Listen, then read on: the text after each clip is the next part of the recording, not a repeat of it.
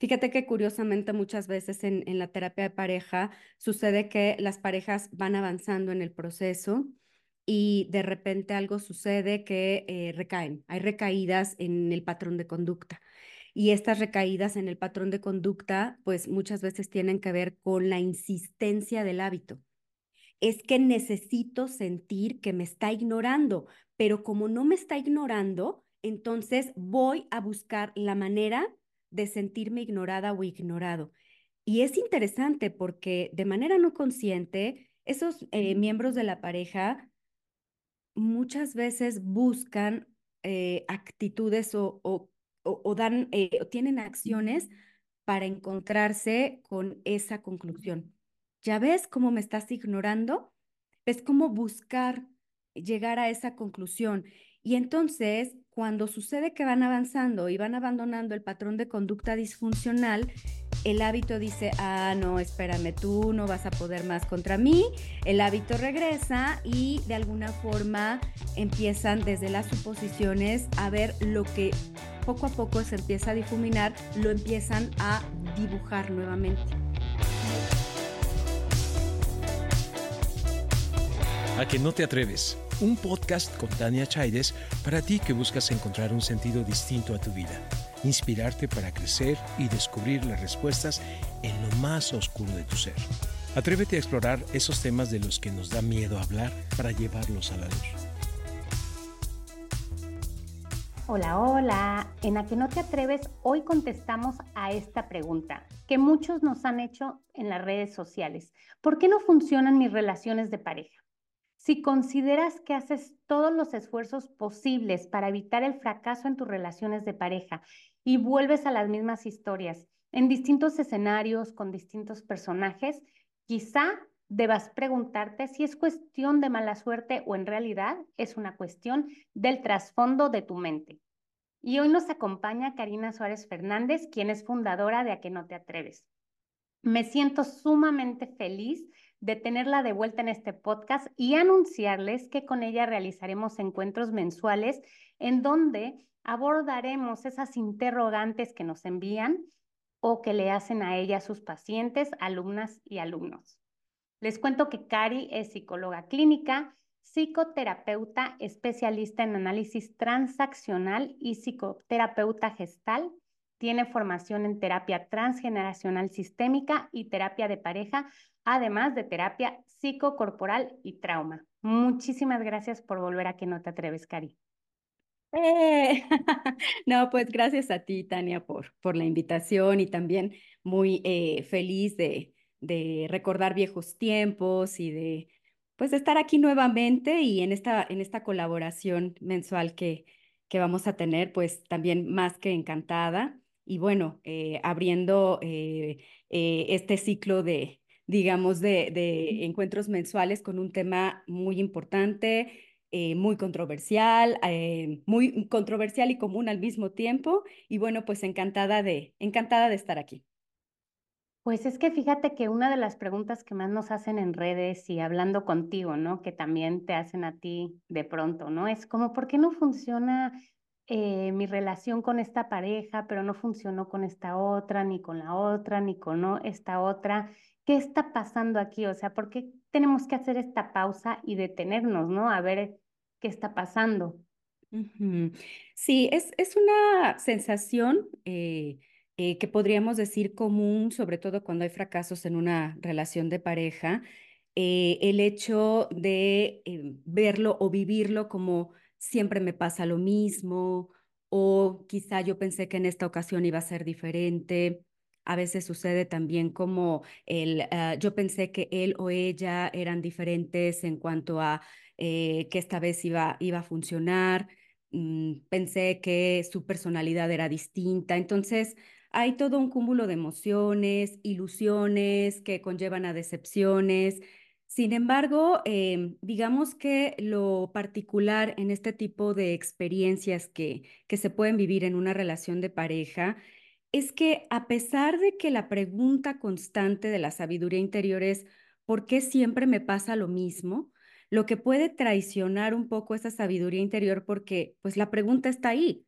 Ahí la, misma pregunta que, que, la persona se hace, eh, siempre está pasando lo mismo, el por qué siempre me pasa lo mismo, pues conlleva a, la respuesta.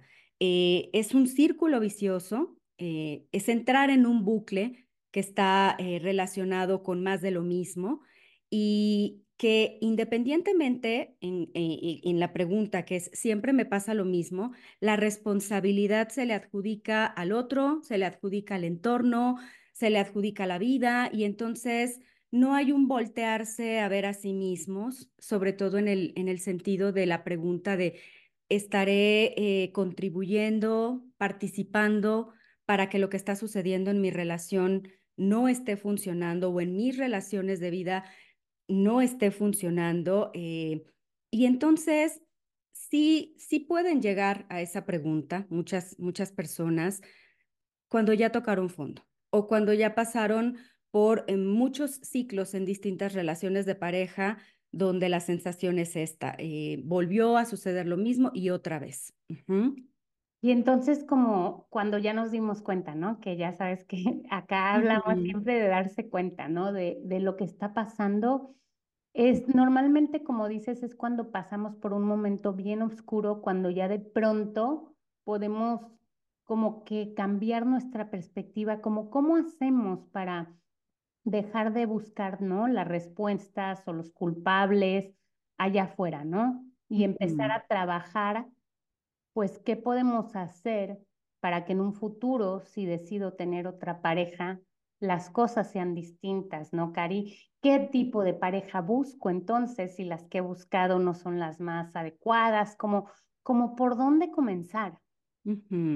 Bueno, por ejemplo, cuando en el consultorio llega una pareja, es muy común también eh, encontrar el, em, la dinámica de relación que está basada en culpar o responsabilizar al otro. Esto en lenguaje de los juegos psicológicos se conoce como el juego de si no fuera por ti. O sea, eh, yo volteo a la derecha, pero porque tú volteaste a la izquierda.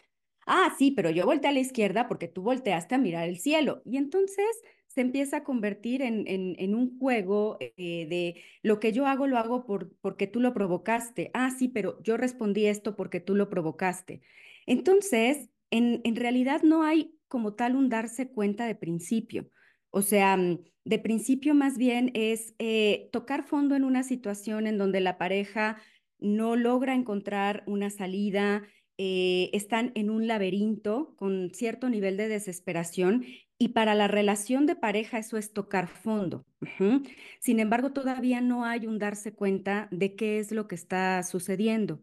Entonces, puede que la pareja llegue con la intención de mejorar la relación, o puede que la pareja quiera eh, separarse eh, y busque un proceso de mediación, eh, o puede que la pareja no esté todavía convencida de qué decisión es la que, la que quiere tomar.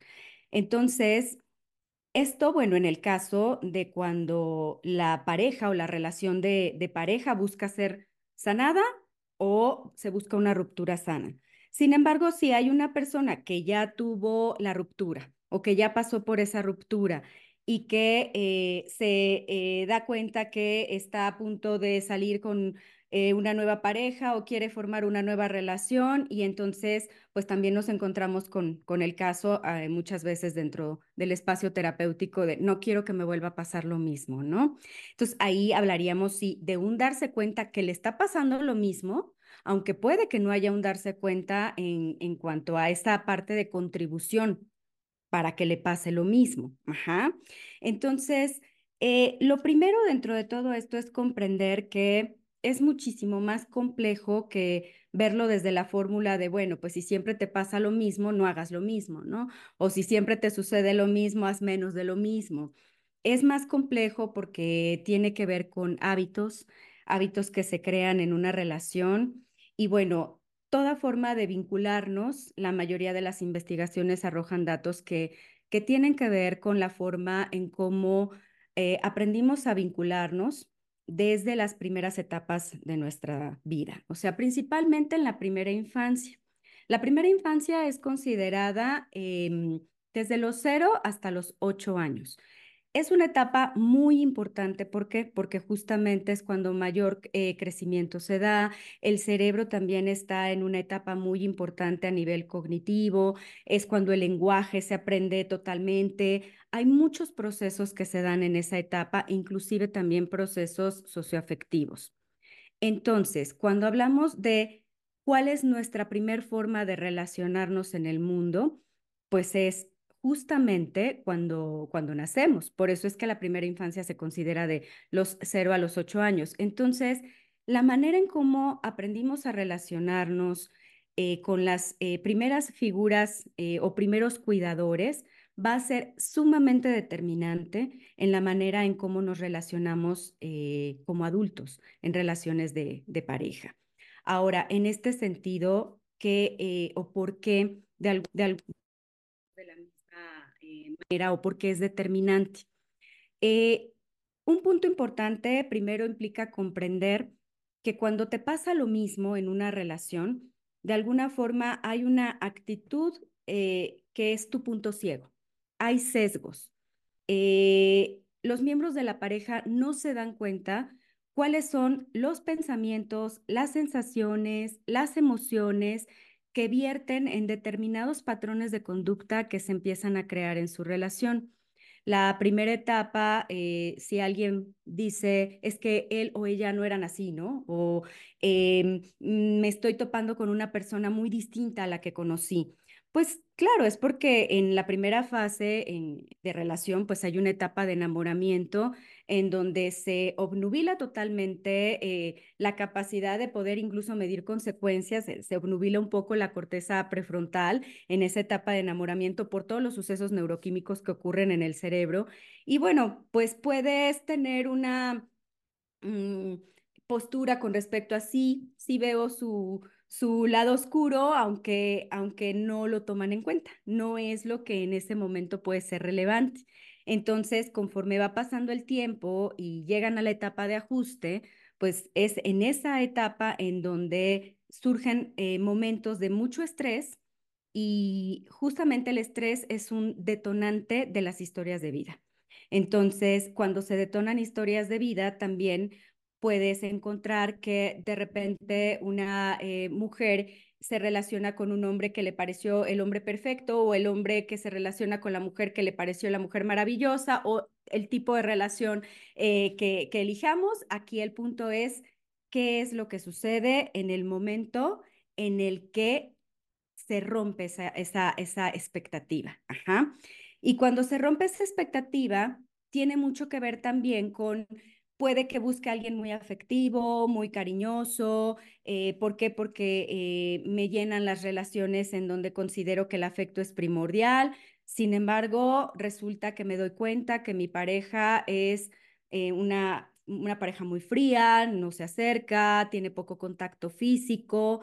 Y entonces aquí es donde comienza el, bueno, ok, ¿qué es lo que está sucediendo? Si al principio las cosas eran diferentes, porque ahorita están resultando así?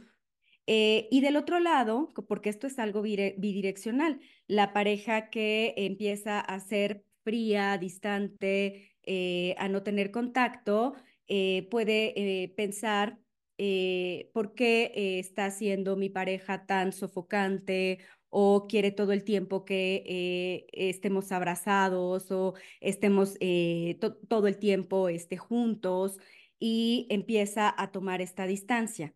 Entonces, todo empieza a basarse en pensamientos también y en ciertas experiencias que están relacionadas con la historia.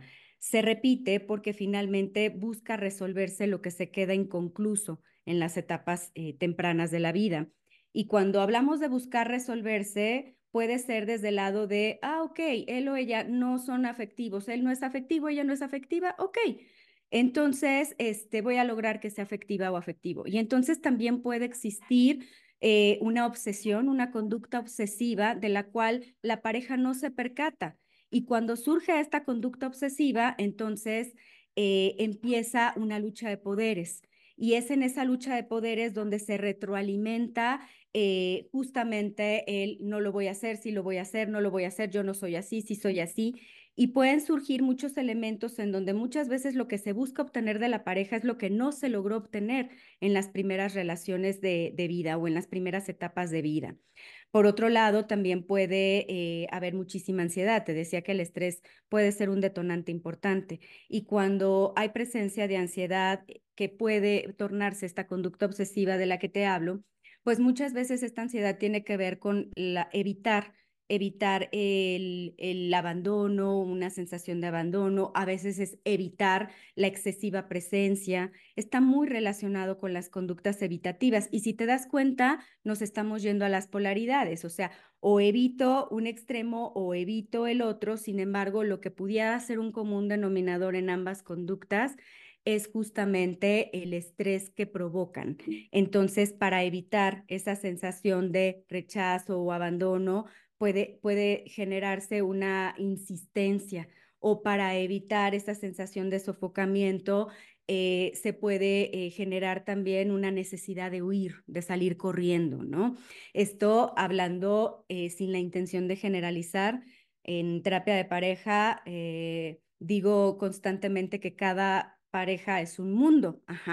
Entonces, cada relación de pareja tiene su propia historia, sin embargo, es muy importante explorar también todo eh, el recorrido de la historia de vida en cada uno para identificar cuáles son las causas del patrón de conducta que están generando. Es que fíjate que ahí como que muchas veces es en donde nos atoramos y por donde no buscamos resolver, ¿no? O sea, como que cuando empezamos a tener un problema de pareja decimos, no, pues ya vamos a, a terapia, por ejemplo, porque tenemos que resolver las cuestiones de esta pareja, ¿no? Pero a lo mejor lo que hay que resolver sí es ir a terapia, pero a lo mejor es ir a terapia tú y entender qué fue lo que te pasó cuando eras niño, niña en esta etapa y por qué sigue sin estar solucionado y por qué el cuerpo te pide a gritos de alguna manera que lo resuelvas, ¿no? Entonces, ¿cómo, cómo lo trabajas, Cari? ¿Cómo lo, lo puedes empezar a trabajar? Bueno, lo, lo primero eh, tiene que ver con, eh, es muy complicado cambiar la historia. O sea, lo primero es aceptar lo ocurrido, sobre todo si los vínculos que se crearon o se generaron, sobre todo en esta primera infancia, te decía que es con los cuidadores principales, pudieron haber sido experiencias quizá de abandono o de, eh, o de negligencia o de extrema sobreprotección, em, los acercamientos que pueden tener los cuidadores eh, primarios o nuestros padres están basados principalmente en la disponibilidad y, seguridad. Si un pequeño o pequeña se sienten eh, eh, que, digamos, tienen una necesidad y se acude inmediatamente a la resolución de esa necesidad, pues ¿por qué? Porque por edad, por inmadurez en todos los sentidos, pues es, es vivir en modo de supervivencia, por decirlo de alguna forma, es depender de los adultos para poder sobrevivir tanto física como emocionalmente. Entonces, la figura del adulto es muy importante en el sentido de la protección y la confianza. Entonces, cuando sucede que no hay disponibilidad ante las necesidades o ante la demanda de las necesidades de los niños y niñas, o es intermitente o eh, eh, puede existir por ocasiones, pero en ocasiones no, muchas veces por cuestiones circunstanciales, a veces son cuestiones del entorno, a veces eh, cuestiones que no están en manos de los padres, a veces puede ser también por dificultad de los padres para vincularse, padres y madres. Entonces, en este sentido es identificar cuál fue la forma o cómo se dio esa manera de relacionarme eh, con mis cuidadores principales y aceptar que así sucedió. O sea, así sucedió, eso no va a cambiar, no es una, una cuestión en la que haya una eh, máquina del tiempo para poder entrar y, cambiar la, la, historia y la aceptación, más no la resignación. Ojo, la aceptación consciente es muy importante como, como un primer paso. Después viene el punto de salirme un poco de la película, observarme también cómo dentro de mi, mi relación de pareja, si es que están en una relación actual o eh, acaban de terminar una relación y quieren comenzar otra, es salir de la película y observar cómo, cómo es que se relacionan en ese momento, en, los, en cuando surge una crisis o cuando viven momentos de estrés, porque en esa observación a distancia o en esa observación en perspectiva, que realmente es un ejercicio metacognitivo, así, así se le conoce, que implica verte en una pantalla como si te vieras en una pantalla de cine en la dinámica de interacción.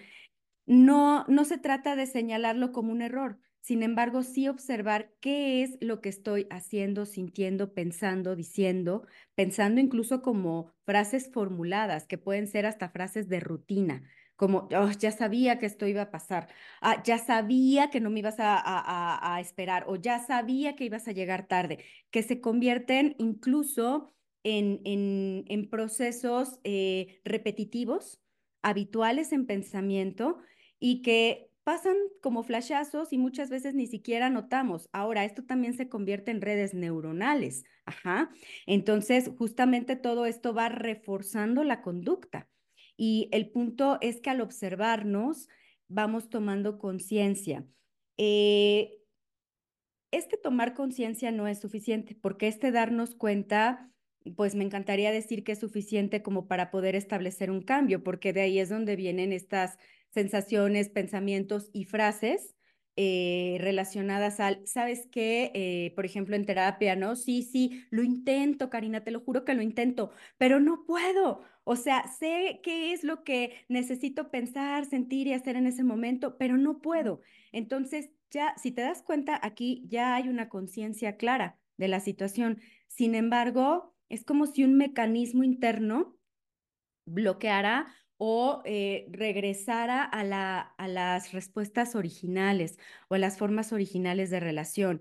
Entonces, ese es el reto. Que, te interrumpa un poco, pero yo creo que eso te hace sentir todavía más frustrada, ¿no? Cuando tú te das cuenta de lo que estás fallando, cuando ya sabes que por ahí no iba, porque eso te va a llevar a un callejón sin salida, te va a lastimar lo que sea, y que ¡pum! vuelves a caer, ¿no? Y probablemente es cuando te digan tus pacientes, no, pues es que no puedo, ya lo sé, pero no puedo. Pero entonces, ¿ahí qué haces, Cari? ¿Qué? Mira, justamente cuando hablábamos de el primer paso que es tomar conciencia del pasado. Después viene conectarte con el presente. Esta parte del aquí y el ahora que implica el estar en constante autorrecordatorio de que hoy como adultos en una relación de pareja tenemos otras herramientas simplemente la experiencia. No estamos en, en un momento de vida por ciclo vital en el que eh, necesitemos todo el tiempo estar en ese modo de supervivencia, dependiendo de eh, un adulto, como sí ocurre cuando somos niños, para poder sobrevivir emocionalmente o físicamente, como te decía. Cuando adultos contamos con otros recursos, físicos, emocionales, mentales, cerebrales, incluso en cuanto al, a, la construcción ya de, de, la totalidad de nuestro cerebro. Entonces, eh, lo que ocurre aquí em, es que si hay un ejercicio constante de estar presentes y observar cómo estoy relacionándome y observar en qué momento de estrés en el es en el momento en el que cada miembro de la pareja cae en la trampa del juego psicológico, puede descubrir primero qué es lo que, eh, o en qué es en lo que está contribuyendo para que esa situación siga dándose y se siga dando como un bucle sin salida. Y cuando descubre en qué contribuyo, también viene este punto de para qué lo estoy haciendo. Y también en un, en un proceso de eh, este ejercicio continuo de autoobservación, notar que muchas veces el para qué puede estar relacionado, repito, sin generalizar, cada pareja es un mundo, pero puede estar relacionado con lo que quiero seguir resolviendo en mi presente, de mi pasado, que finalmente no tiene que ver ni con los personajes del pasado, ni con los escenarios del pasado, ni siquiera con mi yo del pasado, que esta es una, una frase muy ocupada actualmente, que finalmente tiene que ver con, con la historia de vida porque cuento, como te decía, como adulto con otras herramientas, con otros recursos. Entonces, colocarte en el presente es muy importante primero para identificar que si, hay algo que resolver de la historia, separarlo. Separo lo que necesito resolver de mi historia, sobre todo en la forma en cómo aprendí a relacionarme, ya sea desde el miedo, desde la angustia, desde el miedo al rechazo, desde el miedo al abandono, separarlo de la relación que estoy conformando en pareja. ¿Por qué? Porque, como te decía hace un momento, se crean redes neuronales. Entonces, ¿qué es lo que ocurre? Que se vuelven ciclos repetitivos. Por eso son hábitos. Y entonces en estos ciclos repetitivos, muchas veces el salirte de lo conocido, pues ¿qué genera? También puede generar territorios no explorados y explorar nuevas formas de relacionar o de relacionarnos nos hace responsables de nuestra propia vida. Entonces ahí es donde viene el primer punto, estar presente, me doy cuenta y me responsabilizo de mi propia vida en pareja. Entonces, la parte de responsabilidad que me toca va muy de la mano también con cacharme y descubrirme eh, en los momentos en los que eh, estoy hablándole a alguien más a través de mi pareja pidiéndole afecto a alguien más a través de mi pareja, entrando en una ansiedad tremenda eh, a través de mi pareja o de la conducta que estoy observando en mi pareja. Es importante identificar también qué, qué, suposiciones o qué interpretaciones tenemos en relación a una conducta. Esta parte de, ah, lo hiciste porque seguramente este, estabas pensando en cómo molestarme, cuando a lo mejor eh, el miembro de la pareja que decidió en ese momento eh, colocar su mirada en otro, en otro lado, eh, no necesariamente estuviera pensando que iba a cometer esa acción de manera intencional para molestar a la, a la pareja. Las interpretaciones, las suposiciones son muy importantes en cuanto a identificar eh, qué es lo que está sucediendo en estos patrones de conducta. Fíjate que curiosamente muchas veces en, la terapia de pareja sucede que las parejas van avanzando en el proceso y de repente algo sucede que eh, recaen. Hay recaídas en el patrón de conducta. Y estas recaídas en el patrón de conducta, pues muchas veces tienen que ver con la insistencia del hábito. Es que necesito sentir que me está ignorando, pero como no me está ignorando, entonces voy a buscar la manera de sentirme ignorada o ignorado. Y es interesante porque de manera no consciente, esos eh, miembros de la pareja muchas veces buscan eh, actitudes o, o, dan, eh, tienen acciones para encontrarse con esa conclusión. ¿Ya ves cómo me estás ignorando? Es como buscar llegar a esa conclusión. Y entonces, cuando sucede que van avanzando y van abandonando el patrón de conducta disfuncional, el hábito dice, ah, no, espérame, tú no vas a poder más contra mí, el hábito regresa y de alguna forma empiezan desde las suposiciones a ver lo que poco a poco se empieza a difuminar, lo empiezan a dibujar nuevamente. Y esto está relacionado pues justamente con esos puntos de... Eh, no puedo dejar de, ¿no? O sea, es como el necesito continuar en lo conocido y sintiendo que me relaciono desde ahí, resolviendo lo que en, mi relación actual, lo que no pude resolver en relaciones eh, de mi vida anteriores, y me refiero a esta, esta etapa eh, eh, primaria de la vida. Entonces, es complejo, por eso te decía al principio que no es, obviamente no es imposible se requiere disposición y también mucha autoobservación y es como todo hábito. El estar en observación continua, no del otro o de la otra, sino simple y sencillamente en observación continua de qué estoy haciendo, qué estoy pensando, qué estoy sintiendo, qué, pensamientos estoy formulando, qué suposiciones estoy teniendo. Necesito confirmar esas suposiciones. Pero fíjate cómo todo esto es un esfuerzo conllevado al yo, a mi responsabilidad también sobre las formas en cómo estoy depositando lo que veo, siento, pienso e interpreto en, la, en las dinámicas de interacción con mi pareja. Entonces, ahí está la parte compleja o el reto, porque el reto tiene que ver con hacerme responsable de la parte que me toca. Y fíjate que esa parte de hacerse responsable creo que también implica no querer cambiar al otro o a la otra, ¿no? Porque me imagino que a tu consulta también llegan muchas mujeres o hombres, ¿no? Con su respectiva pareja para preguntarte cuál es la fórmula mágica para poder cambiar a la pareja, ¿no? Así es. Trabajar en ti y entender que no tienes, que las personas no cambiamos porque alguien nos quiera hacer cambiar, ¿no? O sea, creo que ese es otro de los grandes eh, errores que cometemos en pareja, ¿no? Decir, es que nunca va a cambiar, yo quería que cambiara, pero no va a cambiar. ¿Cómo trabajas eso, no? Porque además en el entendido de que tú no tienes por qué cambiar a nadie, creo que de pronto puedes empezar a establecer otro tipo de relaciones, ¿no? Lo que sucede es que esto muchas veces se confunde eh, y es ahí donde es importante depurar también e identificar qué cree cada miembro de la pareja con respecto a esta, esta determinante eh, forma de definirse o autodefinirse desde el yo soy así hay algo eh, que vemos mucho en la psicología, eh, sobre todo en la parte de la psicoterapia gestalt, que está relacionado con una frase que es no somos, vamos siendo. Ajá.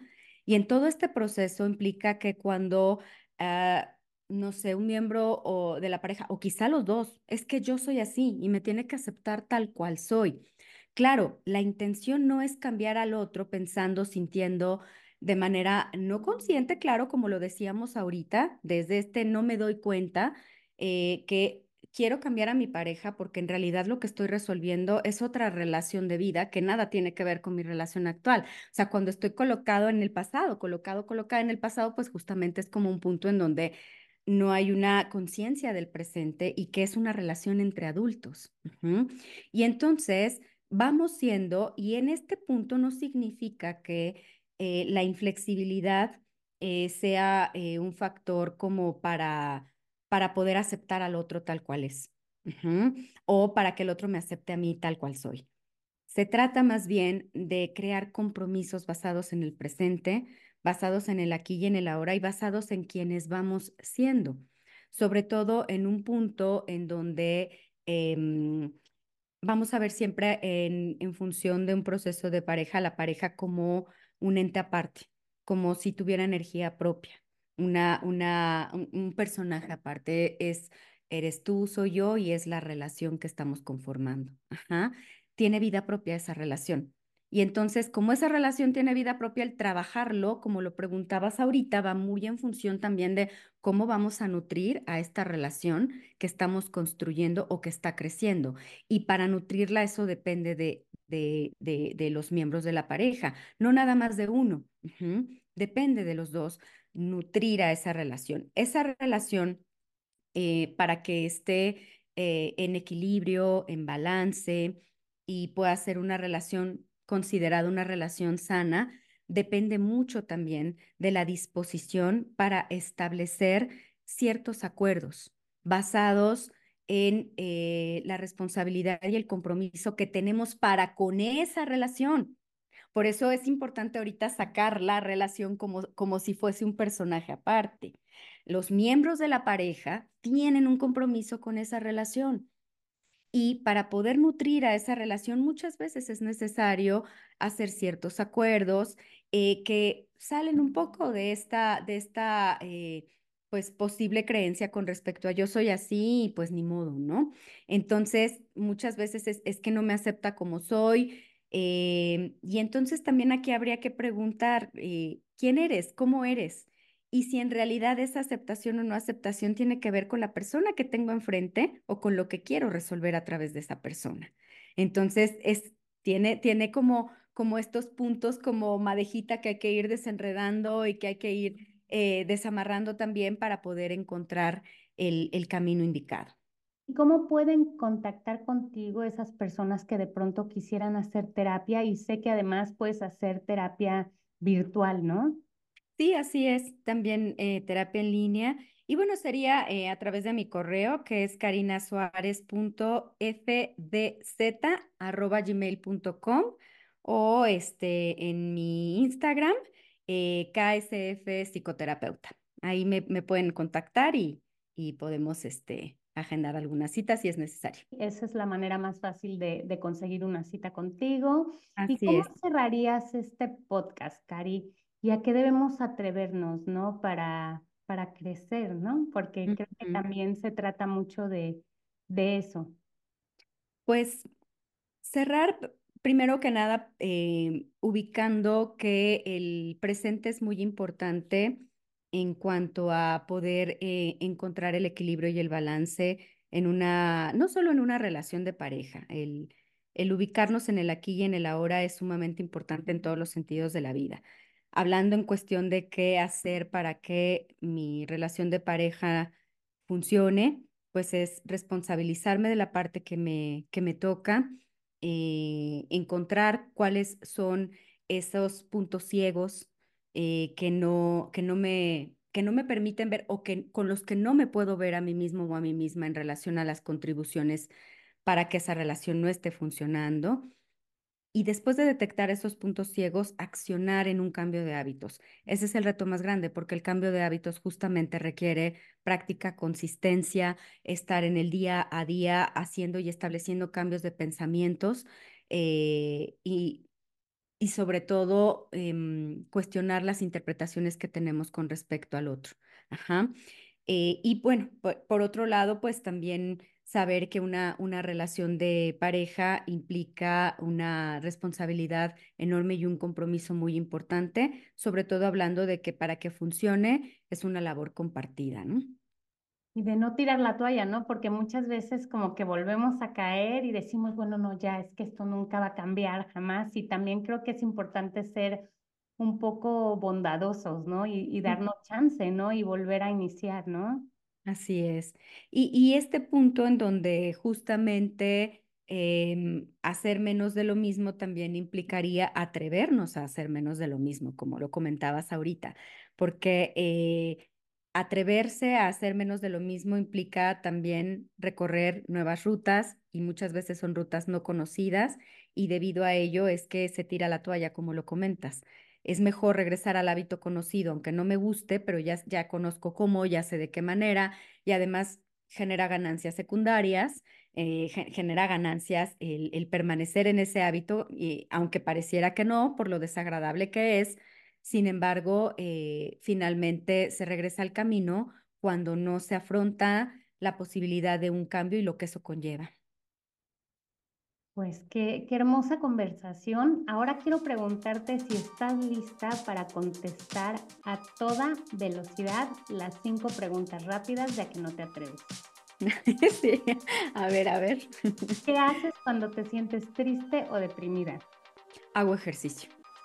Si pudieras viajar al pasado, ¿qué te dirías a ti misma hace 10 años? Eh, calma, calma y tranquilidad. ¿Qué deberíamos hacer como humanidad para ser más felices? Eh, justamente vivir el presente. Si pudieras convertir un deseo en realidad, ¿qué pedirías? Mm, un deseo en realidad.